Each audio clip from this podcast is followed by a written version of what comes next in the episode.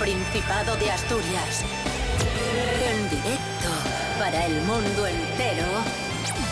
Aquí comienza Desayuno con Liantes. Su amigo y vecino, David Rionda.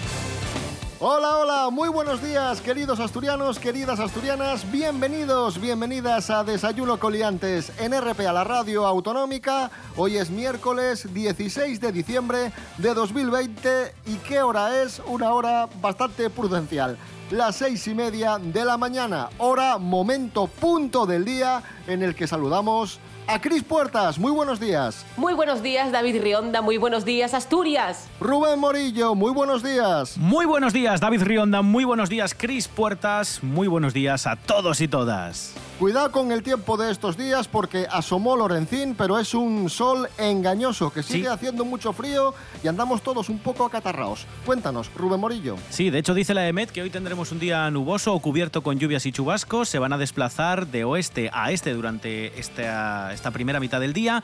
Puede que incluso salga también un poco Lorenzo por la tarde, pero eso sí, advierte la EMET que tenemos todavía la cota de nieve en cotas de en torno a los 1200 metros y todavía seguimos teniendo rachas de viento muy fuertes, sobre todo en el sur de la región. Así que precaución. Temperaturas muy parecidas, mínimas de 6 y máximas de 15. Ya sabéis, si salís de casa, la rebequina y ni qué decir, la mascarilla y distancia, por favor. Desayuno con liantes, ay, lere, lere, lere. Desayuno con liantes, ay, lere, lere, lere. Desayuno con liantes, ay, lere, lere, lere. Desayuno con liantes, ay. Ribu es va, ribu es va, la botua nun ya pouca, pero tú casi nun cantas, y a la otra es la bien ronca. Pero tú casi nun cantas, y a la otra es la bien ronca. Y comenzamos hablando un día más de la pandemia, cómo no, porque atención, tenemos ya la fecha de llegada de las primeras vacunas. Las primeras vacunas llegarán la semana del 4 de enero, así lo ha confirmado el ministro de Sanidad, Salvador Illa. La Agencia Europea del Medicamento tiene previsto reunirse para aprobar la de Pfizer y BioNTech el 29 de diciembre. ¿Cuántas vacunas van a llegar? Pues a España, según el acuerdo de la Unión Europea, le corresponden 140 millones de dosis para 80 millones de personas. Dice el ministro, habrá vacunas para todos, para todas, y van a sobrar. Y no van a llegar primero a una comunidad y luego a otra, sino que llegarán todas a la vez y de forma progresiva, poco, poco a poco. Que no, no penséis que van a llegar solo a Madrid, a Barcelona, no, van a llegar a toda España y a medida que pasen las semanas tendremos más y más vacunas. Claro, porque nos hacen falta a todos. Y, y, obviamente van a pasar varios meses hasta que consigamos una inmunidad global y podamos recuperar al 100% o al menos al 80% nuestras vidas, Cris Puertas. Pero estamos en el camino, amigos, estamos en el camino. Ya está, ya está, poco a poco, poco a poco, pero pa'lante. Tenemos declaraciones en exclusiva del ministro de Sanidad, Salvador Illa, ha hablado para Desayuno con Liantes de la próxima llegada de las vacunas. Las primeras vacunas llegarán a Parres el 4 de enero a través de una furgoneta de seguro. Luego podremos conseguirlas eh, a través de los Rasca y Gana. Y por último, la Nueva España regalará vacunas en su colección de fascículos Historia de las vacunas asturianas. Este domingo, primer fascículo y las tapas.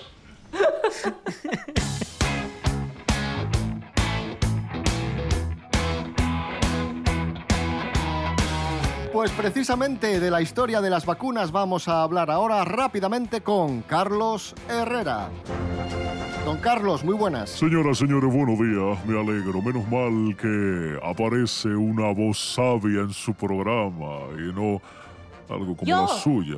No, no, usted no, yo. Ah, ¿Qué narices? Ya decía yo, ya. Les vengo a hablar de las vacunas. Ya que están hablando de esta vacuna que va a llegar próximamente, yo les vengo a hablar. Les podría hablar también de la muchacha de la comida, del veranito, del rebujito, de ole, ole, pero no, vengo a hablarle de la vacuna. La vacuna. ¿Saben ustedes cuándo apareció por primera vez lo que se considera vacuna? Nada más y nada menos que en 1796 con una cosa muy curiosa un veterinario observaba que todos los ganaderos enfermaban de lo mismo, una especie de viruela que pues contagiaban todo el ganado que, con el que trabajaba esta gente y se dio cuenta que si inyectaba pequeñas porciones de esa enfermedad a los chiquillos, se recuperaban. Así nacía esta primera vacuna que evolucionó con el paso de los tiempos, con innovaciones como la de Luis Pasteur, etcétera, etcétera, etcétera. Por tanto, don Carlos, ¿Qué? perdone, perdone que le interrumpa, don Carlos, vacuna, vac- vacuna, por tanto, viene de vaca. Exacto, por eso se llama vacuna. sí, sí. Bueno, vamos a decir los nombres ¿eh? de, de estos granjeros. Esto, lo Adelante, dice- adelante, don Carlos. esto fue de Edward Jenner, ¿eh? 1796, como le decía. El abuelo de Michelle Jenner. No, no era. Y las muestras de vacuna tenía? De la primera eran de Sara Nelmes, que se la inyectó al chiquillo este con el que hizo las pruebas, que se llamaba James Phillips, ¿vale? Para que se queden con los nombres. He escuchado, don Carlos Herrera, que, que los laboratorios Herrera, que usted dirige, están trabajando en la vacuna, en una vacuna que se elabora a partir de- del extracto de jamón. ¿Es cierto Efectivamente. Oh, La Ibercuna. Ibercuna se llama porque es de ibéricos. ¿eh? Es la Ibercuna y lleva extracto de bellota, lleva un poquitito también, pues ya saben, de los materiales tradicionales, naturales que utilizamos todos, como el aceite, la oliva. Y esto se administra por vía oral. ¿eh? Ya saben que las vacunas suelen Y ser con un finito, ¿no? algunas vía oral con jamón, con la pastilla de jamón de ibérico y evidentemente con un finito. Carlos Herrera, muchísimas gracias. Señoras, señores, buenos días. Me alegro.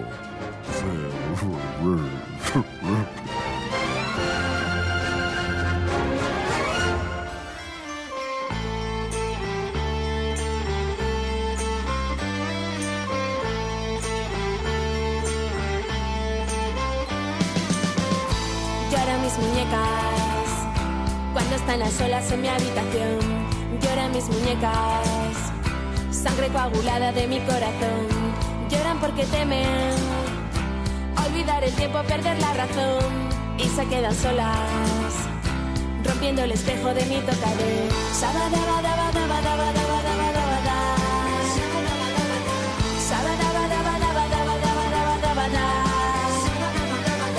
Y me quedo sin jugar y me cuenta sus dos cuentos que me hacen vomitar. Y me quedo sin jugar y me cuenta sus dos cuentos que me hacen vomitar. Música asturiana en Desayuno con Liantes. Ahí estaban las gijonesas Nosotras y el tema Mis Muñecas.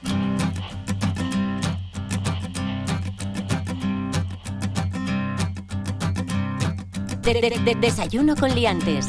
Continuamos en Desayuno con Liantes. Esto es RP a la Radio Autonómica de Asturias y continuamos en el Principado de Asturias. Antes hablamos de cuándo van a llegar las vacunas y ahora hablamos de las eh, medidas que ha puesto en marcha el Principado para aliviar un poco las restricciones que tuvimos en las últimas semanas debido a la pandemia. Ya sabéis que han abierto los bares, ya sabéis que han abierto los centros comerciales, centros culturales y también los gimnasios que han abierto al 30% de su capacidad y tope de 6 personas por sala. Los usuarios de los gimnasios eh, comentaban que tenían muchas ganas de volver porque es verdad que puedes hacer ejercicio en casa, pero dicen ellos que, que, no, que no es lo mismo. En casa es un poco más difícil. como no te están, no te están mirando los demás, no metes barriga. que, eso, que eso también te ayuda a tonificar. Me da pena porque al final aquí los más perjudicados son los pequeños gimnasios de, barrio que no son muy muy grandes, que además tienen un aforo bastante controlado, este 30%, pues es una reducción bastante importante de, de la cantidad de gente que puede ir a practicar deporte. Los gimnasios de cadenas, que son inmensos, esos lo van a tener un poquito, un poquito más fácil. Así que bueno, eh, si hay que pedir hora, pues se puede pedir cita previa para ir a hacer una hora de entrenamiento y el resto pues va a seguir tocando haciéndolo en el parque, por ejemplo, al aire libre.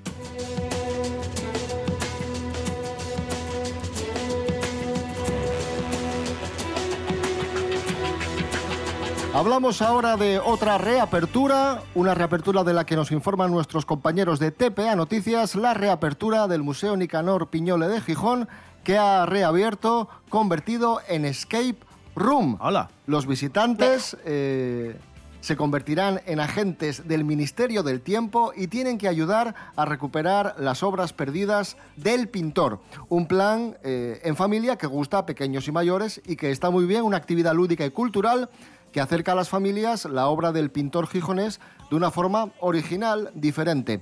Esta oferta es gratuita para grupos de seis personas previa inscripción las próximas citas, para estas próximas citas del mes de diciembre, ya está el cupo casi completo, así que si os interesa, rápidamente eh, llamad, poneros en contacto con el Museo Nicanor Piñole. Vamos a, vamos a escuchar a los organizadores de la actividad y también vamos a conocer las eh, reacciones de algunos participantes. Ellos van a tener que moverse por las salas, investigar, tenemos algunos objetos de atrecho, digamos, externos que no suelen estar en el museo, que son pistas, entonces van a tener que mm, abrir maletas, por ejemplo, investigar cuadros. La primera, sí, nunca tuvimos así una actividad de investigar, ni está muy bien Es otra modalidad de conocer las pinturas. Bien, divertido. Es tan importante que te cuenten bien y de forma amena las cosas, sobre todo eso, en, instalaciones culturales, que, que, te la explique, de que te la explique una persona que no tiene mucha gana a que te la explique alguien que lo vive, se nota una barbaridad. Claro que esto, otro día que venga nuestra amada Patricia Pérez, Hombre. Disculpa, disculpad mi, peloteo a la jefa de Cuéntame un cuadro, eh, pero eh, eh, vive entre otras cosas, de que, porque muchas veces está explicando, tanto en sus clases como en sus e-, eventos y actividades, está explicando un montón de cosas que todos hemos dado en el colegio y en el instituto. Lo que pasa que de repente llegamos a una edad que decimos, uy, es que esto me interesa y esto a mí no me quedó muy claro, o esto yo no lo... Porque bueno, porque, porque hay profes muy buenos y profes que están más ahí y ya está, y hay de todo porque a veces es eso, llevas al chaval o a la chavala a, bueno, porque, porque juegue, porque haga el escape room, el room, porque se culturice un poco, pero al final toda esa información también les está quedando a los padres y pueden a partir de ahí interesarse por otros pintores o pintoras de la misma época, etcétera. Es que eso es positivo súper a corto, a medio y a largo plazo. Darreu falamos col músico Alfredo González de una talentosa escritora asturiana. Alfredo tuvo que furar en forma para topar datos sobre esta mujer, ya que nunca todo lo reconocida que merece. Alfredo González, buenos días. Buenos días, David. Güey cumpliría 110 años una de las escritores más talentosas de la historia de la literatura asturiana. Estoy falando de la ubieína Dolores Medio, Desafortunadamente, a mucha xente nada máis si suena pol nome de dalgúnes cais o places, pero foi, entre muchos méritos, la primera asturiana en ganar el premio Nadal. Cuenten que pa avisala de que ganara, la madrugada del 7 de xineru de 1952, apareció en su casa con un sereno el periodista Luis de Armiñán. Menos mal que si regalo de Reyes tardío la iba a facer famosa unos años, porque menudo susto. La novela con la que ganó el Nadal titúlase Nosotros los Rivero, y aunque tuvo que soportar abondos cortes de los censores de turno, y era tal la so calidad literaria que un de estos mequetrefes pidió cierta indulgencia para con ella. Dolores Medio siempre fue una mujer rompedora, comprometida, republicana y solidaria con la clase obrera, tanto que tuvo presa 30 días por ir a una manifestación en favor de los mineros asturianos dalgo que dejó escrito y bien contado na su obra Celda Común. Pese al éxito que tuvo en un tiempo, anguaño lle una escritora, entre comines, olvidada.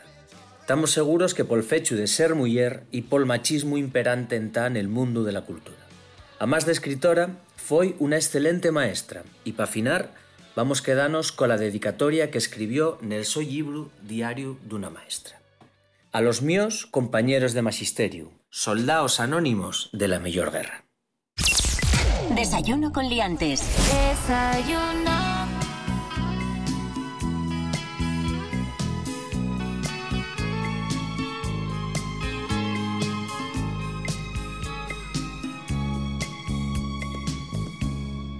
No se da ni cuenta que cuando la miro, por no delatarme, me guardo un suspiro que mi amor callado se enciende con verla, que diera la vida para poseerla. Esta cobardía de mi amor por ella hace que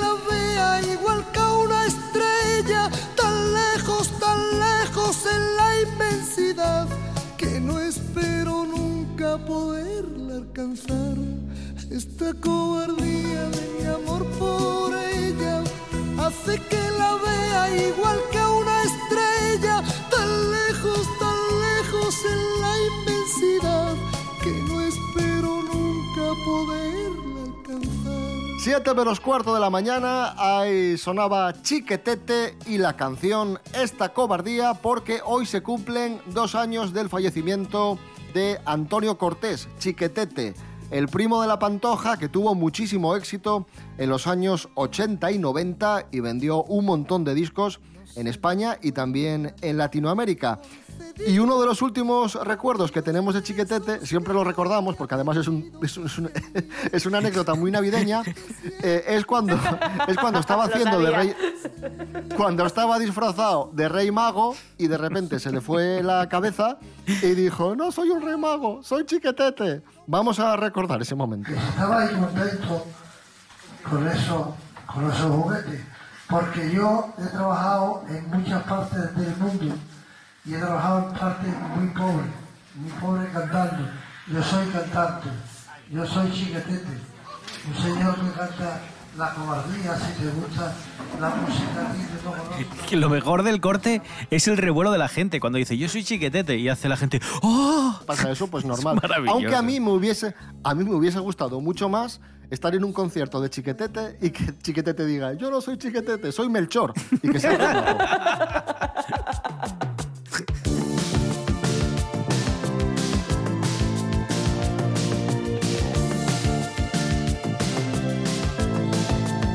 Continuamos en Desayuno con Liantes. Mary Coletas, muy buenos días. Hola, buenos días, señoras y señores. Aquí estoy.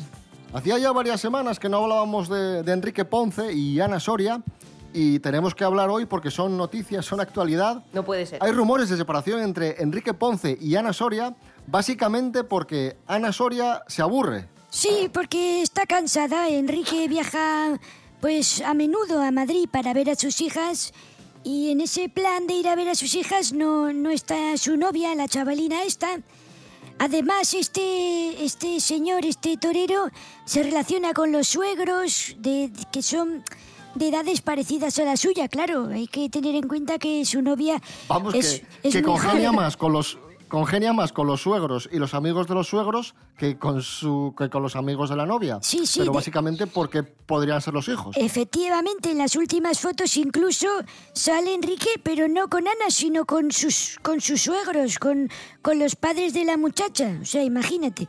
Y, y por su parte, la exmujer Paloma Cuevas, en una entrevista ha dejado claro que no va a volver con Enrique, porque hay gente Hombre. que dice que van a volver, pero ella Sí. dice, mi decisión es firme. A mí me interesa mucho la vida de esta gente si, pues, si hacen algo interesante, pero que hagan cosas que hacen todas las personas en este país y que se le dé una importancia como si hubiesen descubierto un nuevo elemento químico, pues hombre, pues no, ¿eh? No me parece a mí. Bueno, pues a ver qué nos cuentas de la siguiente noticia. Esto Pilar que voy a contar Rubio. ahora, sí, no, no, espere. Esto que voy a contar ahora lo puede hacer desde Pilar Rubio, que es la protagonista de la noticia, a mi prima de seis años, porque es una cosa que puede hacer todo el mundo. Y les adelanto Bueno, pero es ya la importante, noticia. es- es interesante. Sí, adelante, adelante. Pilar Rubio ya es cinturón naranja de kickboxing. Dice, es indescriptible la emoción que siento. Pues muy bien por ti, Pilar. Muy bien por ti. Enhorabuena por ser cinturón naranja de kickboxing. Y ya está. Un aplauso. ¿Qué quieres que hagamos? ¿A un ¿Por qué te desfile? enfadas? ¿Qué- Pero, qué Mary, ¿por qué hacemos? No te enfades con Pilar Rubio que le gusta el Claro. heavy metal. Hay que amarla. Muy bien, pero, pero ¿y qué, ma- ¿y qué me importa a mí? Que haya sido el cinturón de naranja de esto de kickboxing. ¿Qué quiere? ¿Que hagamos un desfile? ¿Que Pero vayan todas debe- las debe ser- autoridades a aplaudir? Si nos ponemos, está como donde los niños de siete años en, en karate. en el colegio, ¿sabes? O sea, tampoco es como para celebrarlo como si hubiésemos cambiado de año con fuegos artificiales y con petardos, ¿eh? Es una mierda de cinturón naranja, vamos a ser claros. Mary Coletas, gracias. Adiós. Y hablamos ahora de la que faltaba, de Paula Echevarría, que ha sido ¡Yupi! duramente criticada por... ¿Por qué? ¿Qué ha hecho? ¿Qué ha liado? Eh, Paula Echevarría, nos lo cuenta Jorge Aldeitu. Buenos días. Hoy las Paula News vienen conmovida porque ha sido bastante criticada porque en tiempos de COVID acaba de, de hacer una baby shower y como las redes sociales son muy chivatas, suben fotos y vemos que, están incumpliendo algunas de las normas. Porque, por ejemplo, en Madrid las reuniones están limitadas a seis personas y vemos en fotos hasta nueve. Y es que Paula ha querido subir a su Instagram una foto con todos sus amigos y pone de pie de foto quien tiene un amigo tiene un tesoro. Gracias Junta por un día maravilloso. La verdad que tienen pinta de haberlo pasado súper bien, han sacado tiempo estos amigos para compartir la felicidad que tienen ahora mismo Miguel Torres y Paula Echevarría. Y entre algunos de los famosos que vemos en la foto está Eugenia Silva, la diseñadora Carolina Herrera que, que fue la anfitriona de la fiesta, o compañeros de profesión de Paula como Marta Azas, Macarena Gómez o Fernando Aldina. Sí que es verdad que muchos amigos no pudieron asistir de manera presencial y también indagando un poco por Instagram podemos saber hasta lo que cenaron en esta baby shower porque Aliza Arcaya, que es amiga de Carolina Herrera y socia del restaurante Velázquez 17, subió algunos de los platos a su cuenta. Por ejemplo, sabemos que comieron una polvorosa de pollo y de postre tuvieron una carrot cake. Espero que se lo hayan pasado muy bien, pero muy mal, Paula, esto de reunir a más gente de la permitida. Un saludo, liantes. Sueños ilusorios bloquean tu plano emocional. Tantas emociones selladas se ciernen sobre ti. Como ave que revolotea por tu apartamento. Llega la mañana y se va a buscar su identidad. cuál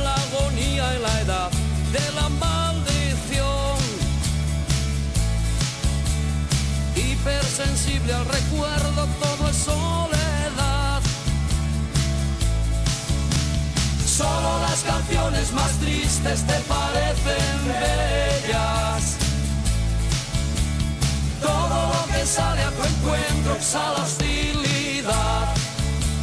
Un clásico del pop rock asturiano, Estucas, El vacío de la vida cotidiana. Una canción que nos trae muy buenos eh, recuerdos, que os traerá muy buenos recuerdos. Una canción que nos introduce en el mundo de la nostalgia. Y la persona que más sabe de nostalgia, de recuerdos y de cosas vintage en, vintage en Desayuno con Liantes es nuestro amigo Fernando Álvarez de punto de partida. La semana pasada nos habló de juguetes de nuestra infancia y la cosa quedó tan bien, tan divertida, tan entretenida y tan bonita que le hemos pedido que nos haga un segundo episodio. Y aquí está, Fernando Álvarez, punto de partida podcast. Adelante, Fernando. Muy buenos días, queridos liantes y juguetones. La semana pasada hicimos un rápido recorrido por algunos de los juguetes que marcaron la infancia de los que tenemos más de cuarenta y pico años. Y es que, dado que es un tema que parece que gusta bastante, hoy os traigo la segunda entrega de Los juguetes de nuestra infancia. No puedo volver a revivir lo mismo, no quiero vivir lo mismo. No quiero vivir lo mismo otra vez. Los años 70 y 80 fueron la edad de oro de la industria juguetera en España, que sobre todo estaba localizada en la zona de Valencia y Alicante, y el aumento demográfico del baby boom fue una de las razones de ese éxito comercial. Querido Reyes, me llamo Rosendo. He sido malo y digo muchas palabrotas. Y mis padres están muy enfadados conmigo, pero soy un hombre y os, y os doy mi palabra de honor de que desde hoy voy a ser obediente. Por eso se hace necesario que nos preguntemos si hemos sido buenos, porque si no los Reyes Magos nos dejarán carbón. En la carta de los niños de los 70 y 80 eran muy habituales los juegos de mesa. Uno de los mejores, por tener de todo en una caja, fueron los Juegos Reunidos de Hyper.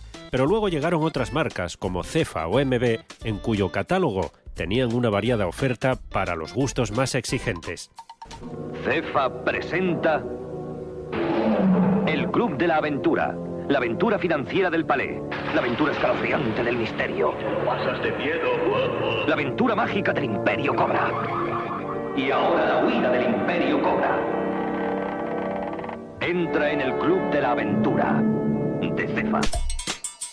Los juegos de construcción también tenían su público, entre ellos el popular Exin Castillos, Lego u otro de similares características ya desaparecido y que tenía la peculiaridad de que cuando montabas las piezas luego no había Dios que las separase. Tente. Llena de color tus horas de juego con Tente de Exin.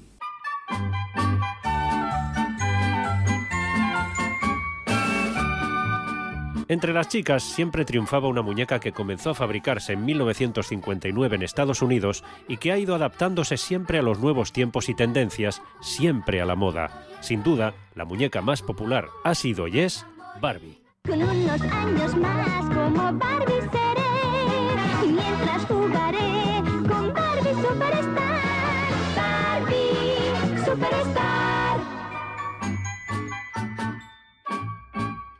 No sé por qué, pero siempre me ha dado la impresión de que los anuncios de muñecos eran una cursilada.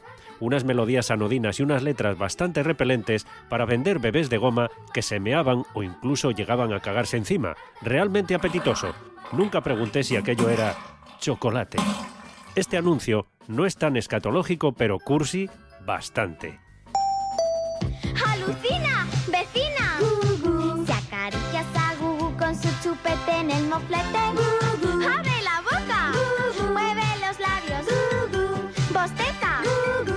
¡Me están mirando! ¡Alucina! ¡Vecina! De Berjusa. Otro clásico eran las famosas pistas de carreras de coches que se podían ampliar comprando complementos y coches de todo tipo. Eran y son vehículos de tracción eléctrica sobre pistas con una ranura que hace de guía. Es un juguete que tienen cientos de miles de adeptos en todo el mundo y no fallaba como regalo de Reyes. Yo gané el campeonato Scalextric con el Mercedes Banque. Yo fui campeón con el Porsche Carrera. Yo he ganado con el Williams. Demuestra que eres un campeón. Con Scalextric. Y si no te gustaban los coches, pues a lo mejor es que tu vocación era la de ser maquinista de tren. Y para eso podías ir practicando con Ibertren. Aquí está Iberama, la base sobre la que puedes montar poco a poco tu maqueta Ibertren. Ibertren, móntatelo con Iberama. Si volvemos a las muñecas, podríamos hablar de la más grande, Rosaura, o de las más pequeñitas, de diferentes etnias, que además olían de maravilla. Existen desde 1969 y han ido adaptándose a los nuevos gustos, aunque sinceramente yo me quedo con las antiguas. En este bosque encantado,